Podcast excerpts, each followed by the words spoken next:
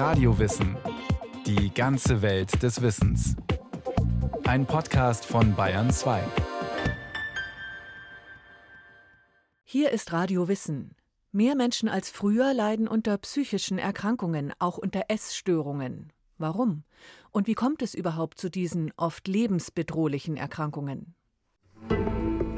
Morgens um 5 Uhr ein kaltes Bad, dann ausgiebige Gymnastik, Turnen am Reck und an den Ringen in den Sportgemächern, danach bis zu acht Stunden täglich im Sattel. So sollen die Tage von Elisabeth von Österreich ausgesehen haben. Die attraktive Kaiserin, besser bekannt als Sissi, die im 19. Jahrhundert gelebt hat, hielt darüber hinaus eine ausgesprochen strenge und eintönige Diät, um ihren Taillenumfang von 45 Zentimetern nicht zu gefährden und ihr niedriges Gewicht zu halten. Ob die Monarchin tatsächlich magersüchtig war, wie heute spekuliert wird, ist nicht mehr eindeutig zu belegen. Klar aber ist, ihr Tagesablauf spiegelt viel von dem wider, was bis heute charakteristisch ist für diese Essstörung. Exzessives Sporttreiben, Angst vor Gewichtszunahme und restriktives Essverhalten. Der medizinisch korrekte Name für die Magersucht lautet Anorexia nervosa. Eine Bezeichnung, die genau genommen eine falsche Spur legt, denn übersetzt bedeutet das nervlich bedingte Appetitlosigkeit. Die Anorexia aber ist eine Essstörung, die deutlich mehr mit einer Sucht zu tun hat als mit Appetitlosigkeit. Es ist die Sucht, Gewicht zu verlieren. Über 7000 Fälle wurden etwa im Jahr 2018 in den deutschen Krankenhäusern behandelt. Damit ist die Magersucht die am weitesten verbreitete Essstörung. Die Anzahl der Betroffenen liegt nach Auskunft der Mediziner und Wissenschaftlerinnen aber um ein Vielfaches höher, denn nicht alle müssen in Krankenhäusern behandelt werden. Sind die Schwererkrankten nur noch Haut und Knochen, können sie aufgrund eines gestörten Selbstbildes nicht aufhören zu hungern. Deshalb kann die Magersucht tödlich enden. Es ist sehr wichtig anzuerkennen, dass ähm, das sozusagen ein Verhalten ist im Rahmen einer psychischen Erkrankung. Das ist nicht so, dass die Betroffenen das an- oder abstellen können oder dass sie das aus einem Trotzverhalten heraus sozusagen jetzt absichtlich nutzen würden. Erklärt Professorin Katrin Giel. Sie leitet den Arbeitsbereich Psychobiologie des Essverhaltens an der Uniklinik in Tübingen. Lange Zeit gingen Wissenschaftlerinnen und Mediziner davon aus, dass die Ursachen für diese Erkrankung vor allem im familiären Umfeld zu finden seien. Das spielt zwar eine wichtige Rolle, Körperunzufriedenheit der Eltern, ständige Diäten gelten als Risikofaktor, aber das allein ist es nicht. Die Ursachen sind multifaktoriell. Dazu zählen unter anderem gesellschaftlich vermittelte Schönheitsideale, familiäre Vorbelastungen oder auch Persönlichkeitsmerkmale wie beispielsweise Ängstlichkeit. Wichtig zu wissen ist, dass Essstörungen schon sehr komplexe Erkrankungen sind und es eben nicht die eine Ursache oder den einen Auslöser meistens gibt, sondern dass wir im Moment davon ausgehen, dass es sehr viele Faktoren sind, auch über einen längeren Zeitraum, die dazu führen, dass eine Person eine Essstörung entwickelt. Bei rund einem Fünftel aller Kinder und Jugendlichen zwischen 11 und 17 Jahren finden sich laut einer Studie des Robert Koch Instituts aus dem Jahr 2019 Hinweise auf ein gestörtes Essverhalten. Dazu zählen nicht nur die Anorexie oder Magersucht, sondern auch die Bulimie, auf Deutsch Essbrechsucht, bei der typischerweise nach ausgiebigem Essen die Mahlzeit wieder erbrochen wird oder die sogenannte Binge-Eating-Störung, übersetzt als Esssucht.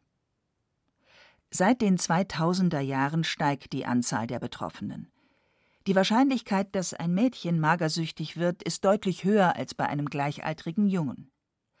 Von 1000 erkranken nach Angaben der Bundeszentrale für gesundheitliche Aufklärung 14 Mädchen und Frauen an Magersucht, aber nur zwei Jungen und Männer. Der Einstieg in die Magersucht ist meistens wenig spektakulär. Ein Mädchen ist zu Beginn der Pubertät unzufrieden mit ihrem Aussehen und Gewicht. Manchmal reicht ein blöder Spruch von Freundinnen über die vielen Kalorien von Keksen oder ein verletzender Kommentar im Sportunterricht, und sie beschließt, abnehmen zu wollen. Genauso gut können es aber auch die sogenannten Influencerinnen auf den Social-Media-Kanälen sein, die mit ihrer vermeintlich idealen Figur den entscheidenden Impuls geben, das Essverhalten deutlich zu verändern, erklärt Professor Tanja Legenbauer. Die Psychologin leitet die Forschungsabteilung der Kinder- und Jugendpsychiatrie von der Universitätsklinik in Hamm. Essstörungen gelten ja als Adoleszenz- oder Pubertätserkrankungen. Das hat zum einen damit zu tun, dass mit dem Eintritt in die Pubertät natürlich sich im Gehirn ganz viel verändert, dass man aber auch in der Entwicklung unsicherer wird, weil es geht darum, seinen Platz in der Gruppe zu finden. Da geht es in dieser Jugendgruppe auch viel ums Aussehen. Und es gibt wenig so, was man für sich als Ideal schon entwickelt hat, was eben leistungsunabhängig und figurunabhängig ist. Dem gesellschaftlich vermittelten Druck, schlank sein zu müssen, um als attraktiv zu gelten, können junge Menschen gerade in der Pubertät häufig schwer widerstehen. Nicht nur, weil sie altersbedingt noch keine gefestigten Persönlichkeiten sind, sondern auch, weil ihnen oft die Orientierung fehlt, was sonst in ihrem Leben wichtig sein könnte.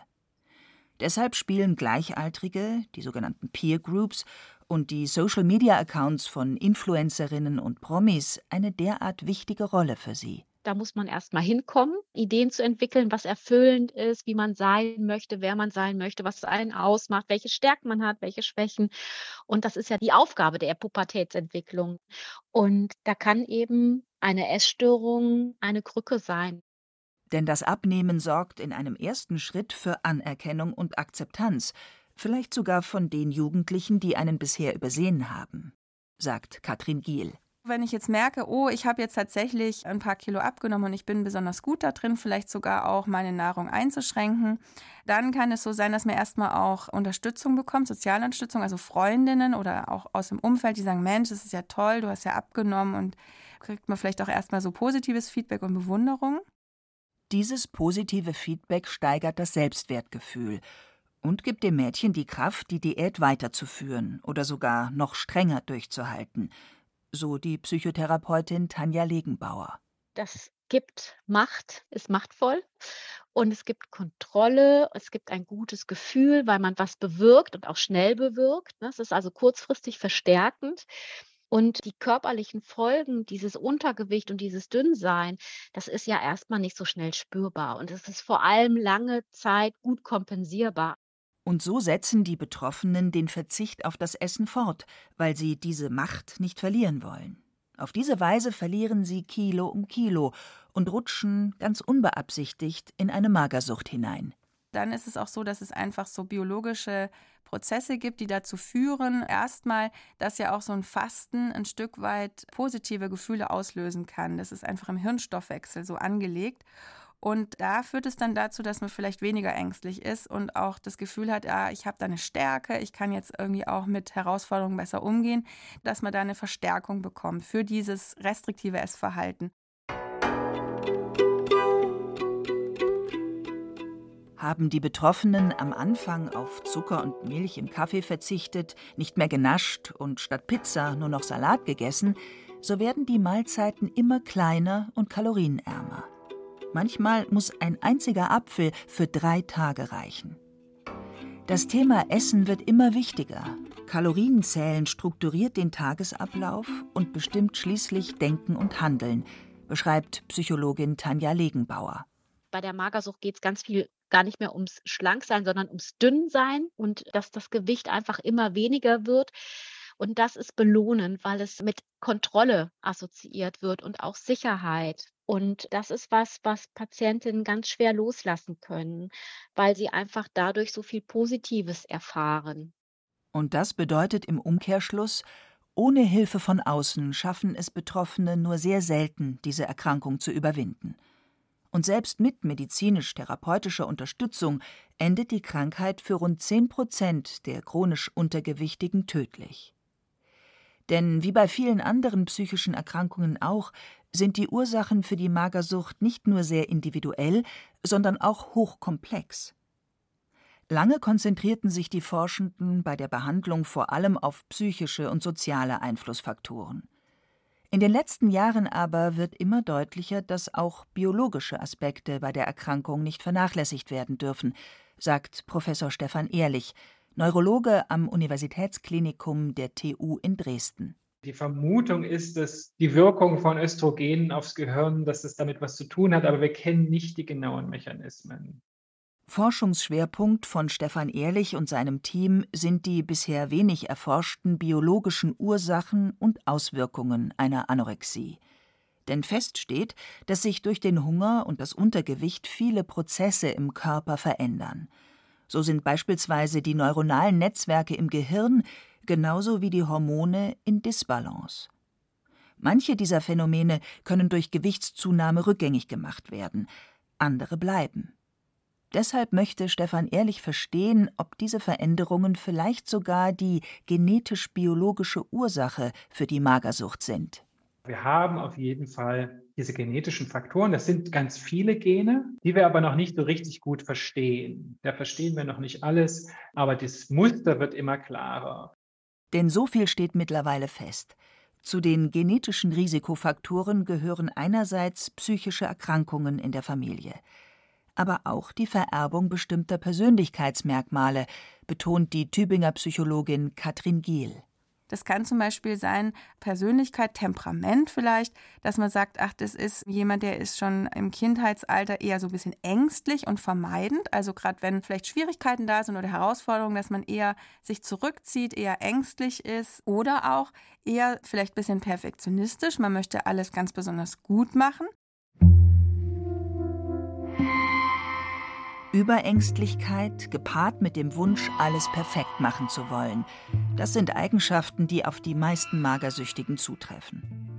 Stress und Unsicherheit können dann die Auslöser dafür sein, dass der Verzicht auf Nahrung Sicherheit und Stärke suggeriert.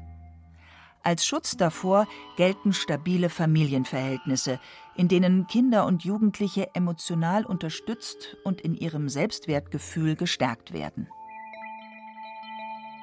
Weitaus besser bekannt als die biologischen Risikofaktoren sind die körperlichen Folgen des Untergewichts.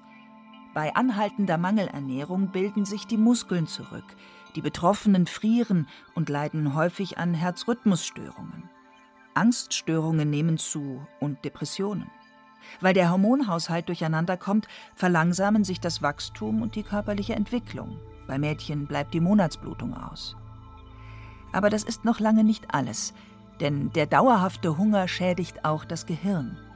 Die sogenannte graue Substanz des Gehirns schrumpft bei drastischem Untergewicht. Und die graue Substanz ist nicht nur zentral für alle Denk- und Gedächtnisleistungen, sondern auch für Wahrnehmung und Bewegung.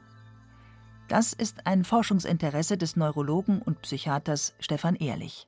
Das heißt, hier reden wir über einen Forschungszweig, wo es jetzt gar nicht in erster Linie um die Gründe, die Risikofaktoren für Anorexie da reinzurutschen geht, sondern auch, wenn man einmal drin ist, was passiert dann und was erhält die Erkrankung auch aufrecht? Also in diesem stark untergewichtigen Zustand mit diesen depressiven Symptomen, mit diesen zwanghaften Symptomen ist es natürlich umso schwerer rauszukommen mit diesem geschrumpften Gehirn und so weiter.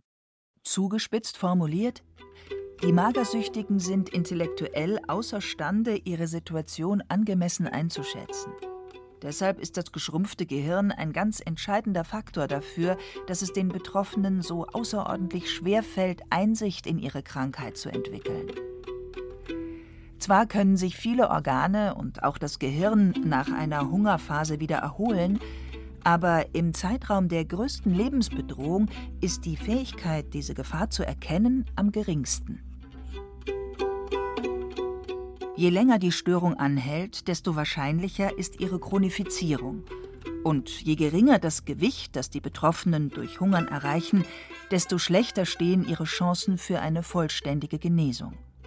Und da die Magersüchtigen nur selten erkennen, in welch bedrohlichem Zustand sie sich befinden, werden viele Krankheitsverläufe erst sehr spät erkannt.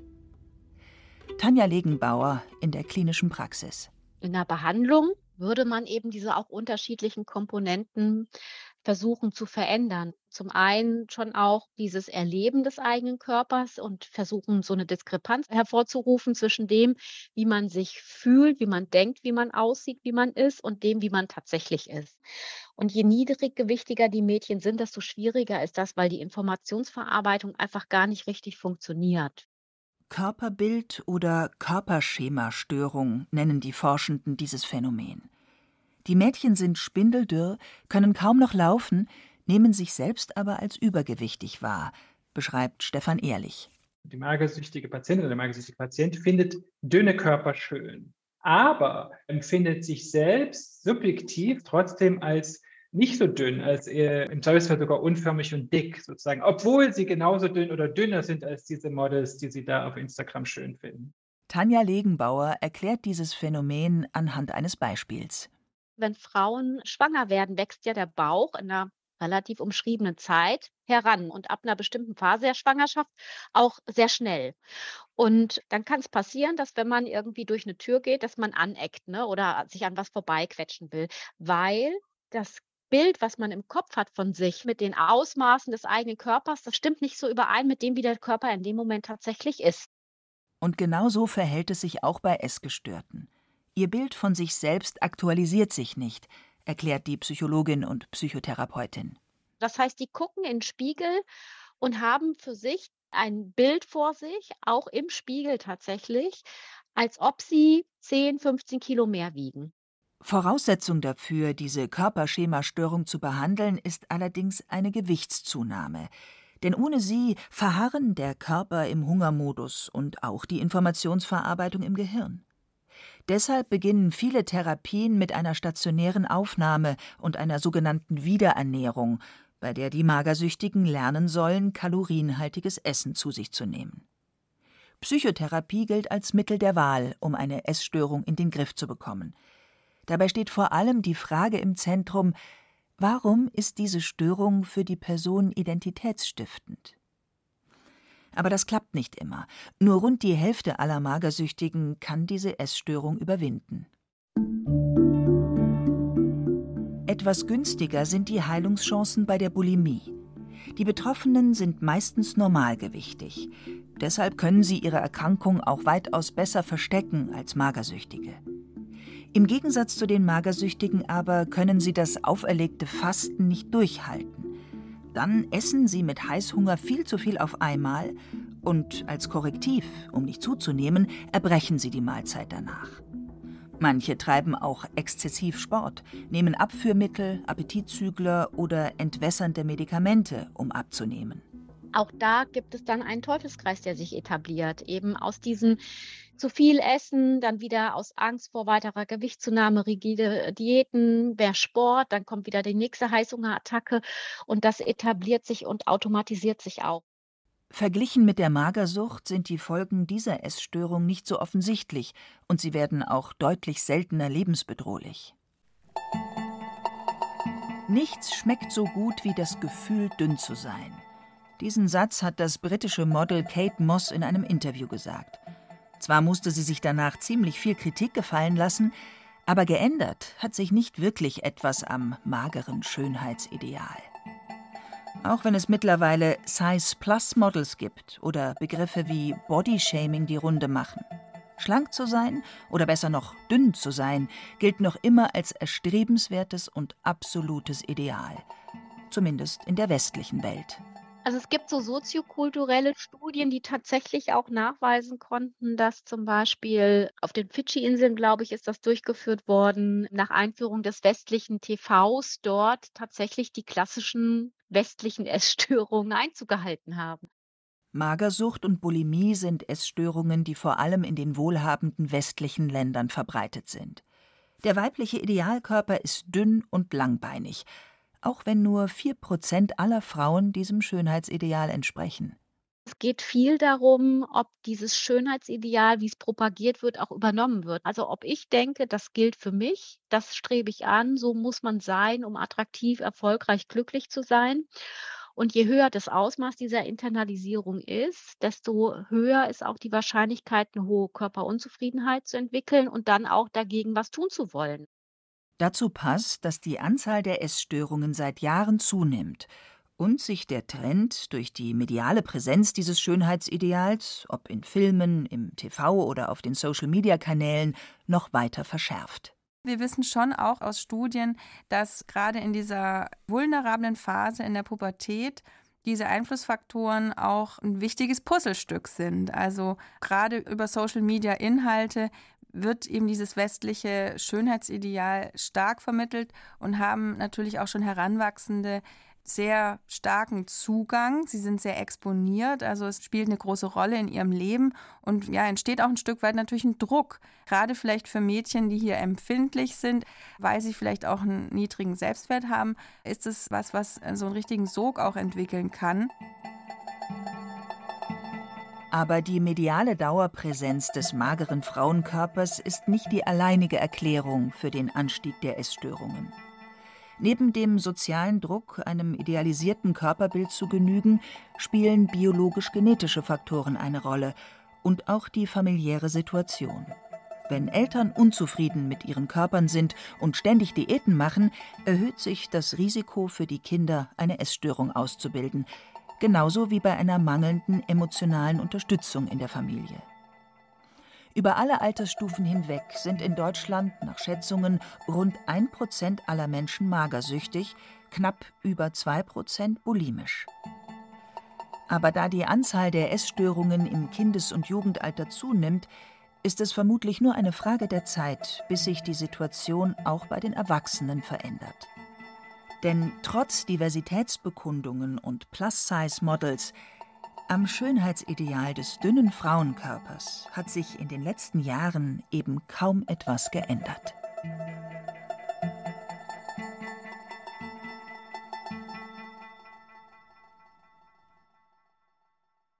Wodurch Essstörungen entstehen können und unter welchen Folgen die Betroffenen leiden, hat Daniela Remus recherchiert. Im Bereich Psychologie gibt es natürlich noch viel mehr im Radiowissen Podcast, auch zu Essen und Nahrung, zum Beispiel Ernährung für Sportler, was sollen Athletinnen essen, zu finden in der ARD Audiothek und überall, wo es Podcasts gibt.